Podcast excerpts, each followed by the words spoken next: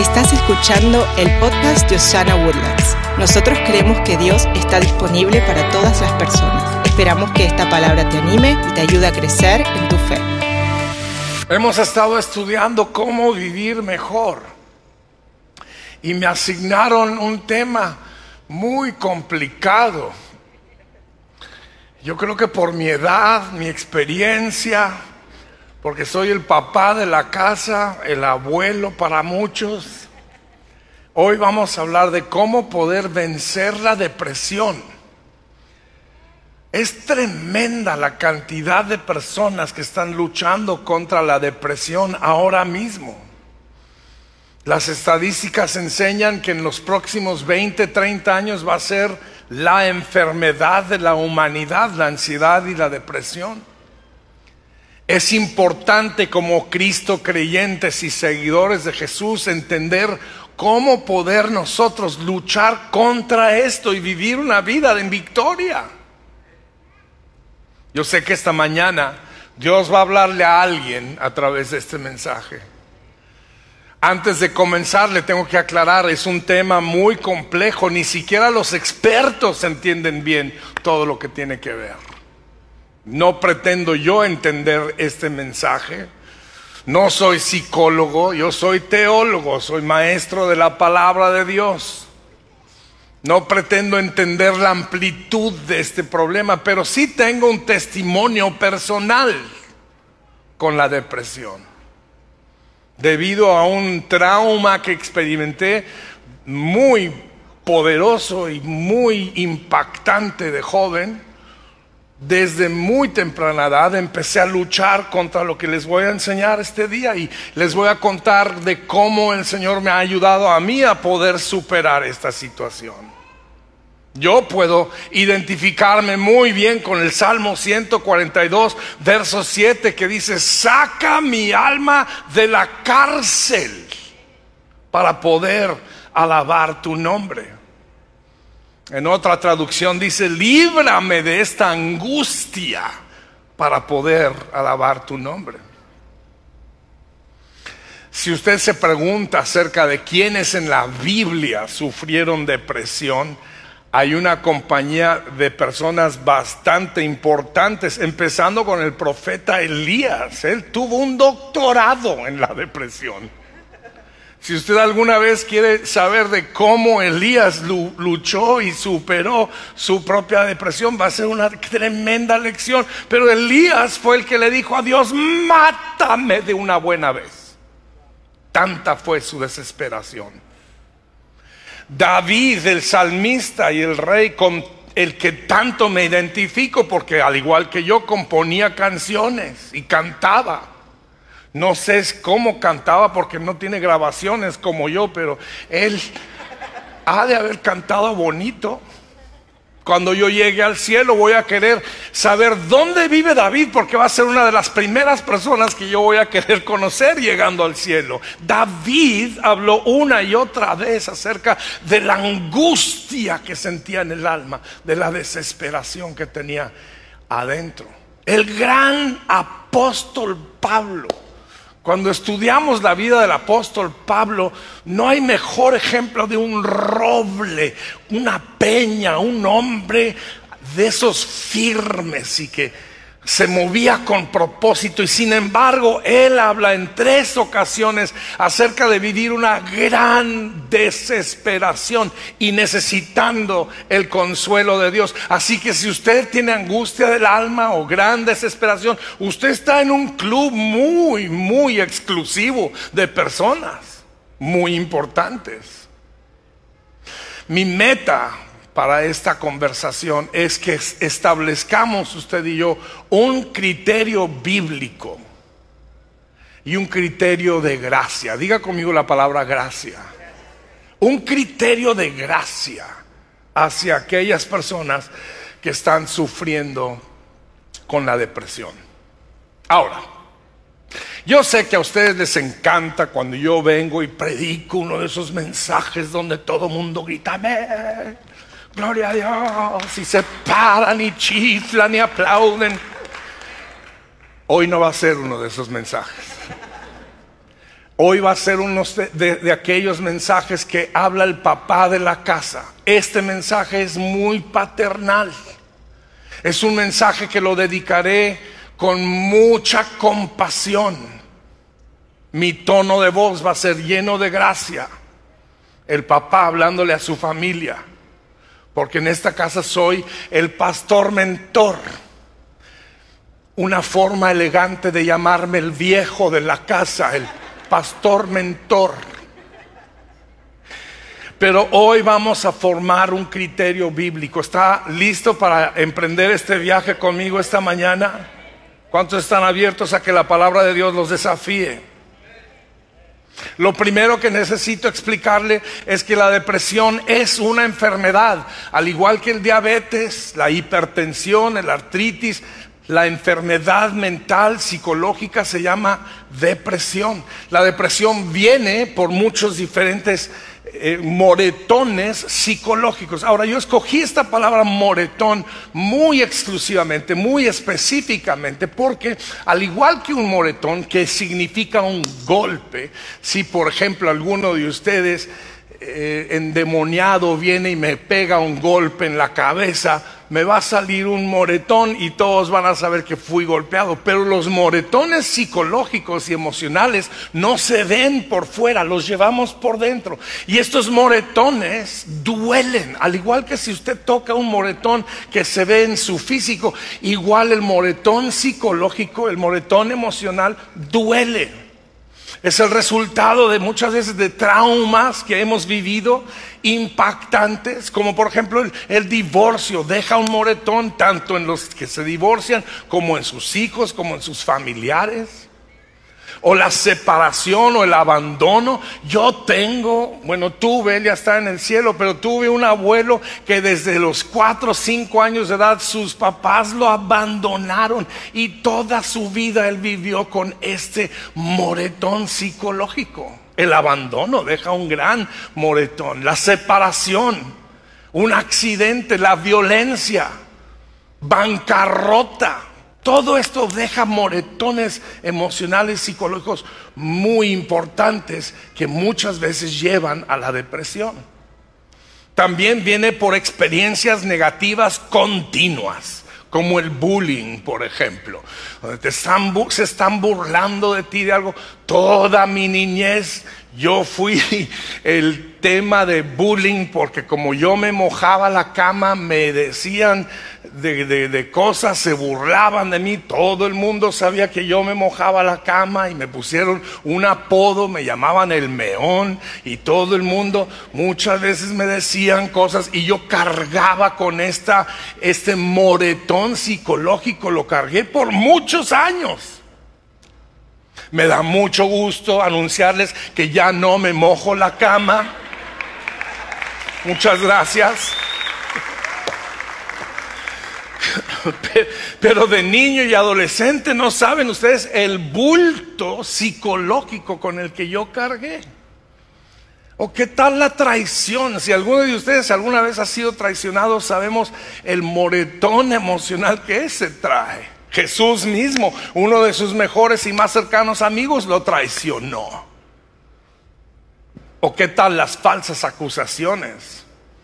Si alguno que está aquí ha sido falsamente acusado alguna vez, sabe lo que duele eso, la impotencia que uno siente cuando es falsamente acusado. Estos dejan moretones psicológicos, ni hablar del abuso físico, violaciones y demás, ni hablar de abuso verbal y psicológico continuo.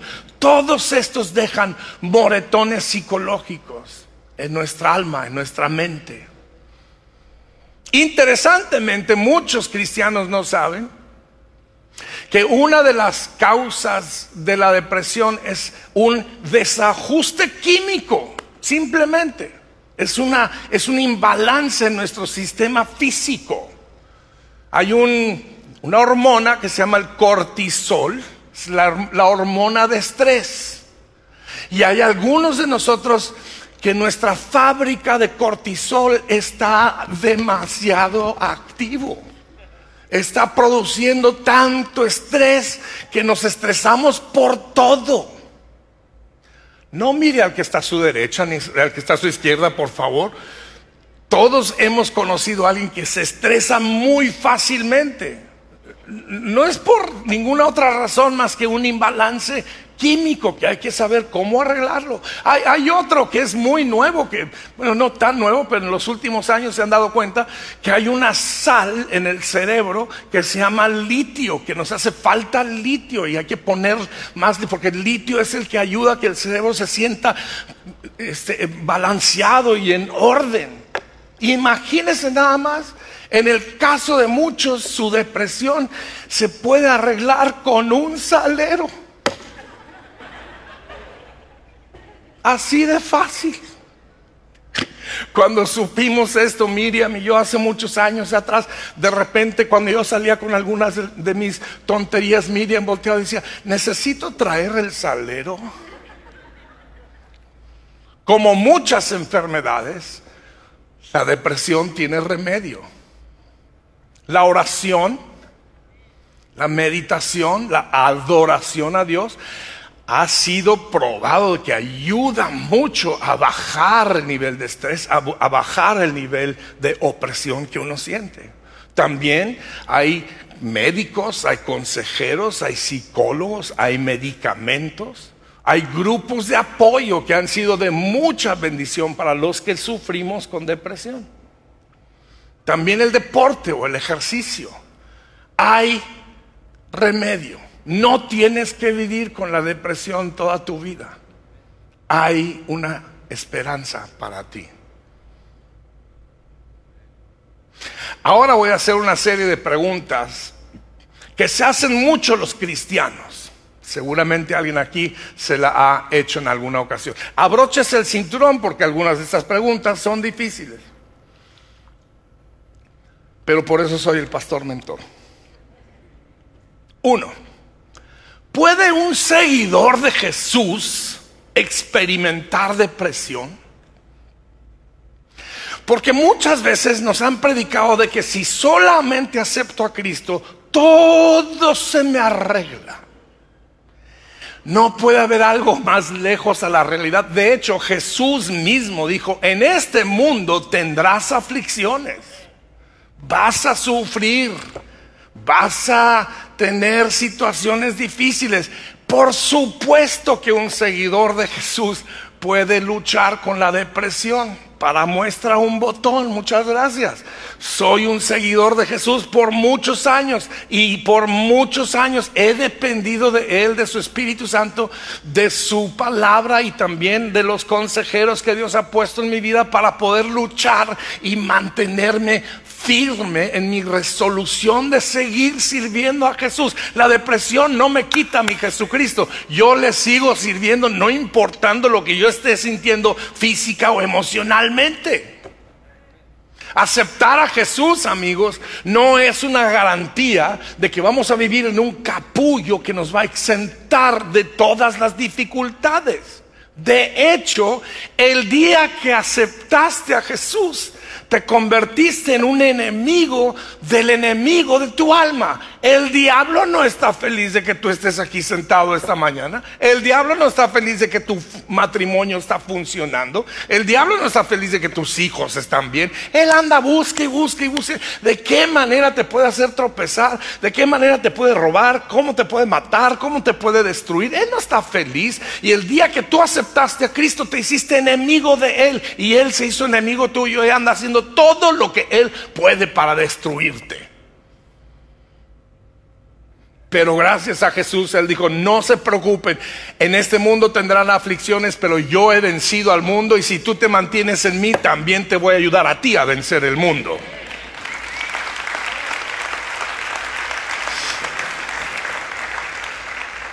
Pregunta número dos que se hace mucho, si estoy deprimido, ¿no es una falta de fe? La depresión es una falta de fe.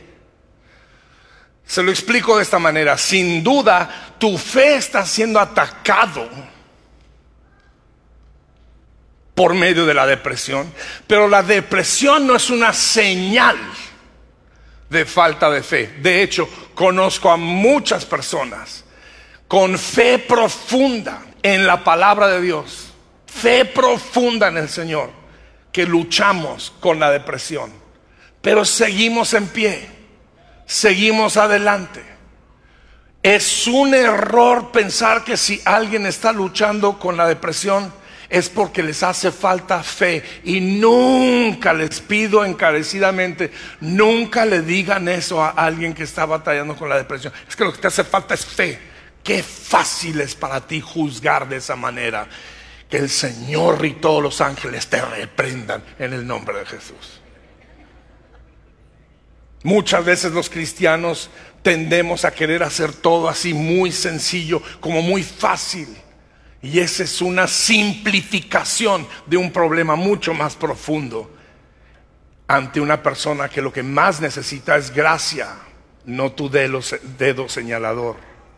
Pregunta número tres. Si oro más y leo más la Biblia, ¿no se me quitará la depresión? Bueno, les quiero asegurar una cosa. Orar más y leer más la Biblia sin duda te va a ayudar más. Todos necesitamos orar más, todos necesitamos leer más la Biblia. Pero no utilicemos eso como una varita mágica que arregla todo. Ah, lo que necesitas es orar más, necesitas leer más la Biblia. Muchos lo utilizan como si fuera una varita, sin, sin, salabín, y ya vas a estar arreglado. Orar, orar más y leer la Biblia más es necesario y todos lo tenemos que hacer. Yo crecí en un sistema eclesiástico, en un sistema de iglesia donde todo era, necesitas orar más, debes leer más tu Biblia. Y yo oraba y leía mi Biblia y sin embargo seguía con esta lucha interna resultado de moretones psicológicos. No es tan sencillo como decirles sim sim salabim, abra macabra, digo abra cadabra. No sé de dónde me salió esa.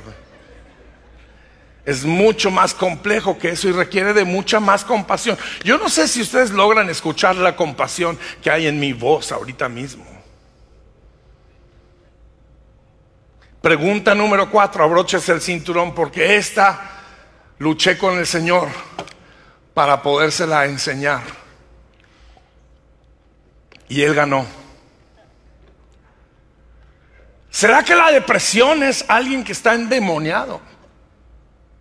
Hay cristianos que piensan que hay un demonio de todo. Nunca olvido una vez yo estaba en un lugar y un pastor atrevió a decirme que mi panza era resultado del demonio de la gordura. que solamente había que reprender al diablo de la gordura. Dije, te reprendo a ti, hermano, en el nombre de Jesús. Deja mi pan dulce en paz.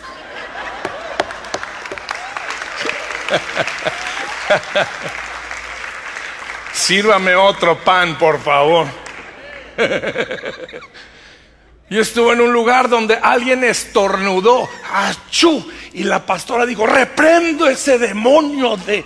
No es demonio, hermana, tiene un resfrío. Tómese un desenfriol. Hay grupos cristianos que piensan que detrás de cada cortina hay un demonio.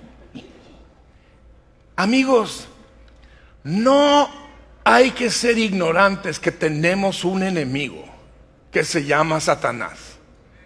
No hay que ser ignorantes que él utiliza a sus espíritus y gobernadores de maldad en las regiones celestes para tribular y para hacer mal a la humanidad. Él sigue siendo el diablo que mata, roba y destruye. Y él no quiere bien para tu familia. Pero no simplifiquemos algo mucho más complejo con simplemente decir, es un demonio. Hay que sacarle el demonio. Qué fácil para ti decir eso cuando es mucho más complicado. Y les voy a dar otro consejo.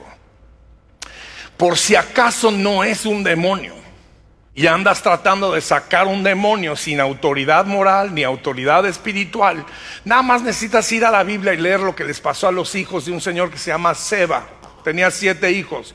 Siete, eran siete burros, porque trataron de sacar un demonio sin autoridad espiritual, sin autoridad moral, y los dejaron descubiertos públicamente, desnudos. Esos demonios los dejó desnudos. Así que tengan mucho cuidado cuando acerca de la demonología y a quién sacarle los demonios y a quién no tenga mucho cuidado.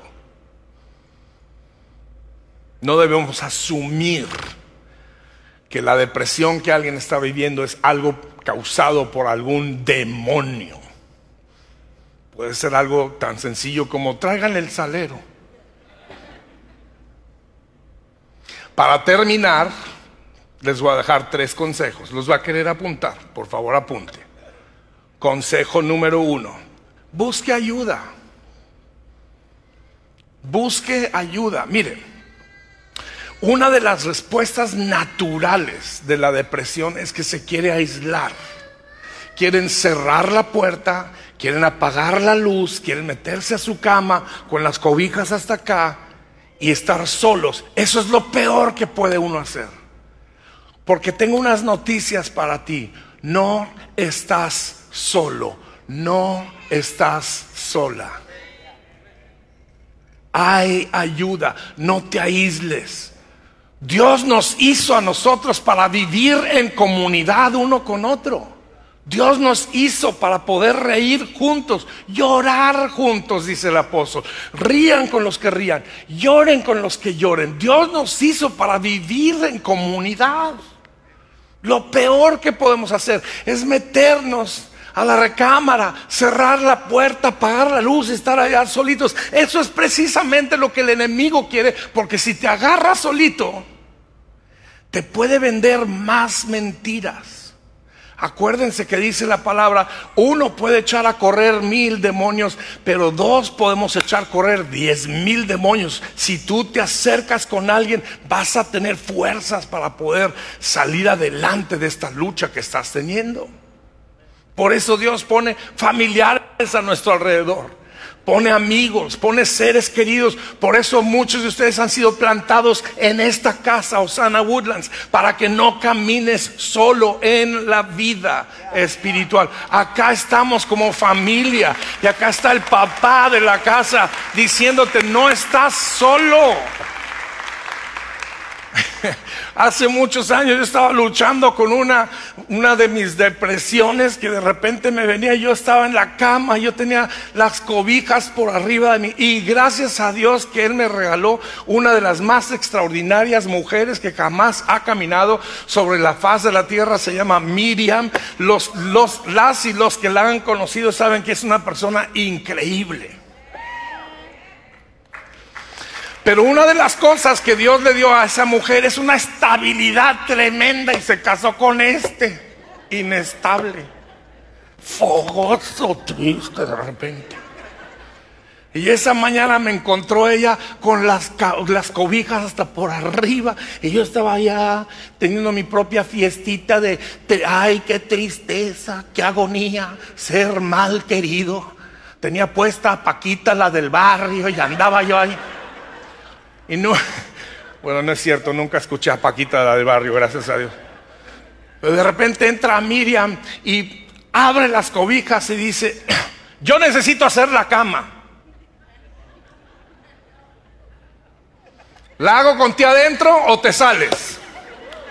No, mi amor, yo creo que me salgo. Gloria a Dios por eso. Por eso Dios nos dio familiares para seguir adelante con la vida, a pesar de nuestro dolor y tristeza. Yo sabía que ella me amaba, no era acusativo lo que me estaba diciendo, es que sabía que ella, ella sabía que yo necesitaba salirme de esa situación. No te escondas. Busca ayuda. Es probable que vas a tener que buscar ayuda profesional. Yo le doy gracias a Dios que Él trajo a mi vida consejeros profesionales. Yo a dos de ellos les debo una deuda de gratitud eterna.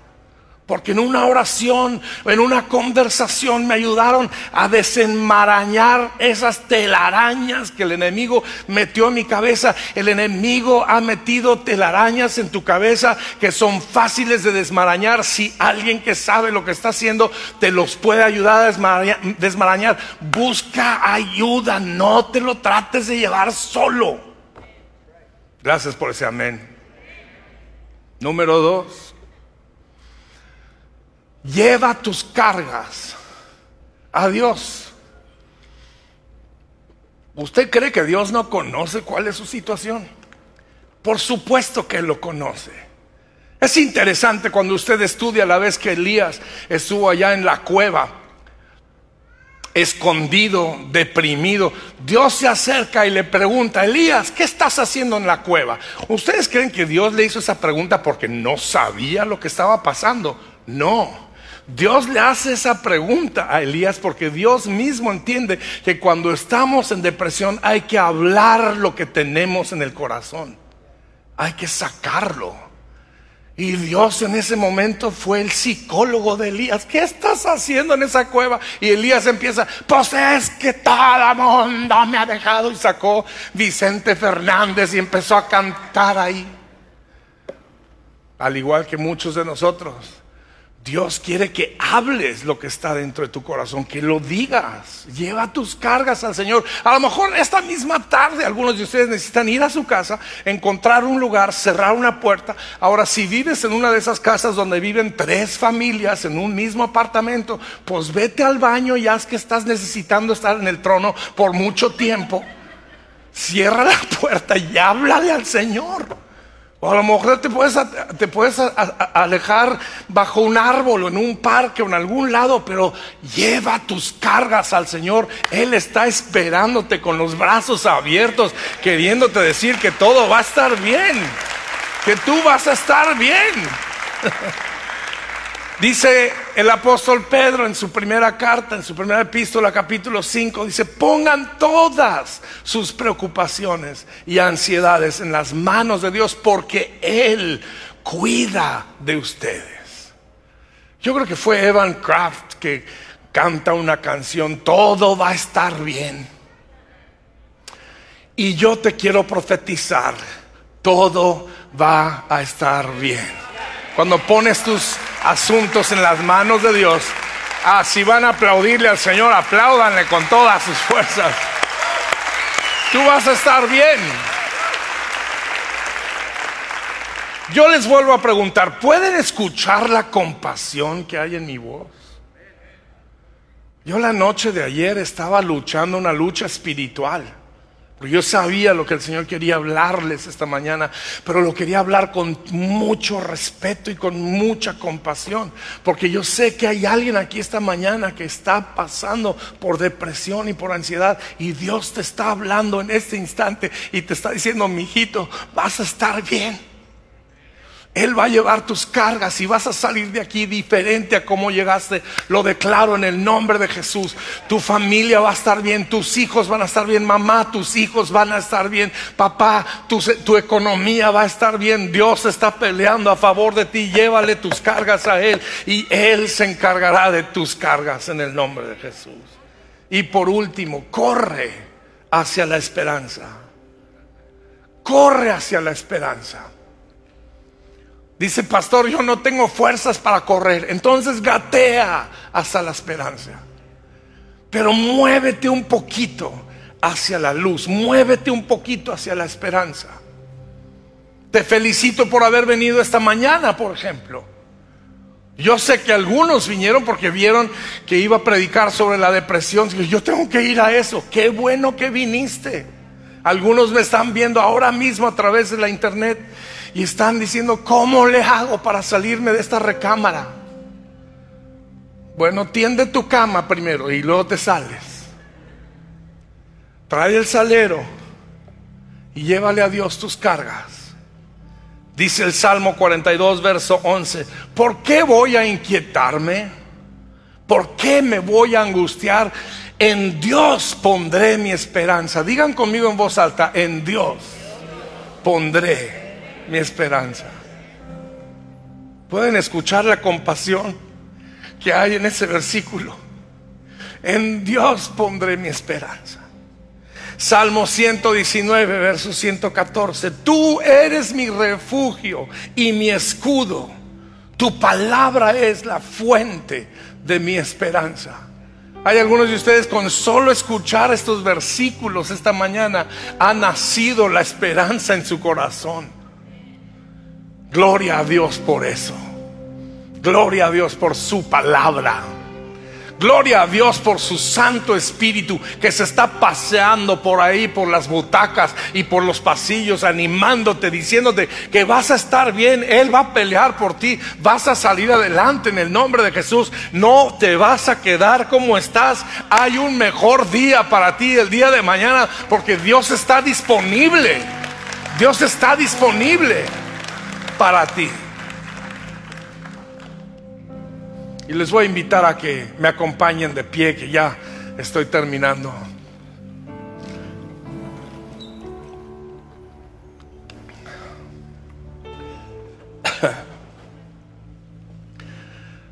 Miren, les quiero hacer unas recomendaciones, ahí donde están de pie. Si alguien que amamos está luchando con la depresión, muéstrele mucha gracia no, no, no estés ahí con el dedo reclamando. No, no, no. Muéstrale gracia. Abraza. Abraza. Y, y hay otro consejo. No te desesperes. No es algo que va a pasar rápido. Es algo que se tarda. Pídele al Señor que te dé paciencia. Digo amigo, paciencia, Señor. No vayan a ser como la señora aquella. Señor, dame paciencia. Pero dámela ya. ¿no? Hasta le tronaba los dedos al Señor. Alguien aquí necesita, como yo, paciencia. Levante una mano y nomás dile, Señor, dame paciencia. Porque hay algunos de ustedes que están desesperados con su ser querido, que parece que no se sale de ese fango de la depresión. Danos paciencia, Señor. Ayúdanos a mostrar gracia. Amigos, de la misma manera que Dios ha sido paciente con nosotros y nos ha dado gracia a nosotros, démosle gracia y paciencia a los que están a nuestro alrededor luchando con la depresión. Mi segundo consejo es este. Si usted está en contacto con alguien que acaba de sufrir un tremendo trauma, acompáñelos pero en silencio. No tienes que hablar, no tienes que decir nada. Muchas veces tu pura presencia al lado de ellos es más fuerte que cualquier palabra que puedas decir. Uno de mis amigos es uno de los pastores más respetados en el mundo entero. Su nombre es Rick Warren ha escrito libros que ha impactado nuestra cultura y nuestro mundo. Tuvo la desgracia de tener que vivir con el hecho de que su hijo de veintitantos años se quitara la vida. Y nunca olvido cuando Rick Warren explicaba lo que estaba pasando por sus pensamientos, la desesperación que sintió cuando estaba parado afuera de la casa de su hijo y los policías sacaron a su hijo de veintitantos años muerto. Rick Warren decía estas palabras. Si no hubiera sido por nuestros amigos cercanos que vinieron y solo nos abrazaron, no dijeron nada. ¿Qué se puede decir en esa situación? Nada. Y Rick Warren fue el que inventó esta frase. Aparece y enmudece. Llega, pero luego calla. La versión rancho, que es la que yo mejor entiendo porque pues, pues del rancho, es acércate y cállate. Tu pura presencia trae ánimo. No hay que estar siempre dando consejos. Aparece, abraza y deja que el Espíritu Santo use tu abrazo. Ahora yo voy a pedir que todo el mundo aquí levante una mano al cielo porque seguramente hay alguien aquí que está batallando con la depresión y no te quiero señalar. Entonces todos vamos a levantar las manos porque voy a orar por ustedes. Padre, tú conoces cada situación representada en esta casa. Tú conoces cada familia en esta casa. Señor, te pido que ahorita mismo tu gracia perfecta cubra a cada persona en esta casa. Paseate, Señor, por los pasillos, paséate por cada butaca, paséate entre las familias. Y sana, restaura, fortalece, anima. Les voy a pedir que bajen su mano y cierren sus ojos un momento.